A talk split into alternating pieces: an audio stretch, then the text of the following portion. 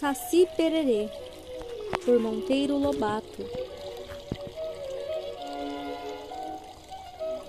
Era uma vez dois garotos, Pedro e Hugo, que moravam no sítio da Dona Benta e estudavam na mesma escola. Tinham, tinham eles dez anos. Pedro era o mais estudioso, usava óculos e adorava ler.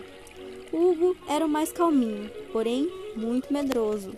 Eles eram amigos desde a infância, pois as suas casas ficavam uma ao lado da outra desde sempre. Eram casas de barro com cobertura de cipó. Apesar de simples, eram muito bem feitas e limpinhas. Era um dia muito quente e o sol estava muito forte. Hugo e Pedro e seu cão trilhavam o caminho da escola para casa. Os dois meninos carregavam consigo estilingues em seus bolsos. E durante o caminho, quando passavam por um atalho no meio da mata, Pedro comentou com Hugo que havia perdido seu livro favorito e não conseguia encontrá-lo. Hugo falou que isso deveria ser coisa do Saci, que é um menino negro, que usa gorro vermelho na cabeça, cachimbo na boca e está sempre sorrindo e tem apenas uma perna. Um amigo explicou ainda que o Saci vive pregando peças nas pessoas e escondendo seus pertences. Além disso tudo, ele é conhecido por defender a natureza com a ajuda de seus poderes mágicos. Tolice, disse Pedro. Eu não acredito em Saci. Isso é história para crianças. Foi quando um som surgiu da mata. Uh, uh, uh, uh ha, ha. O que foi isso? perguntou Hugo. Au, au, au, latiu o cão de Pedro. Onça! gritou Hugo, e os meninos saíram correndo para as profundezas da mata.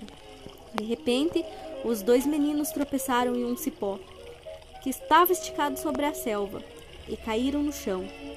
Ao levantarem, deram de cara com o menino negro de uma perna só, usava um gorro vermelho e fumava um cachimbo. Era o Saci. Ah, haha, peguei vocês, disse ele, rindo da cara dos meninos. Saci, é você? perguntou Pedro, muito surpreso ao vê-lo diante de seus olhos. Eu sabia que ele existia, exclamou Hugo impressionado. O que faz por aqui? perguntou Pedro, ainda não acreditando no que via. Não tenho tempo para conversas. Notei que alguns pássaros, amigos meus, estão sumindo. Vocês estão por trás disso? Disse-lhe apontando para os estilingues que estavam nos bolsos dos meninos. Não, senhor. Usamos os estilingues apenas para atirarmos em latinhas, explicaram os dois. De repente, mais um barulho veio da mata. Um menino pequeno, dos cabelos vermelhos como fogo e pés invertidos, saltou de uma moita. Saci, encontrei os pássaros perdidos. Eles estão presos aqui perto, próximo da toca do tatu. Gigante. Obrigado, amigo Curupira, irei até lá, respondeu o Saci. Os meninos não conseguiam acreditar no que viam. O Curupira foi então que uma forte corrente de vento começou a envolver o Saci, formando um redemoinho ao seu redor e fazendo-o flutuar. Era uma das magias do Saci. Flutuando então, o Saci foi ao lugar indicado. Ele logo encontrou as aves engaioladas e começou a soltá-las. Os meninos seguiram correndo, chegaram depois e começaram a ajudar. Quando estavam quase terminando de soltar as aves, algo começou a se aproximar do grupo. Era um homem de cabelo comprido usando um chapéu de caçador. Levava com ele um facão que usava para abrir caminho pela mata.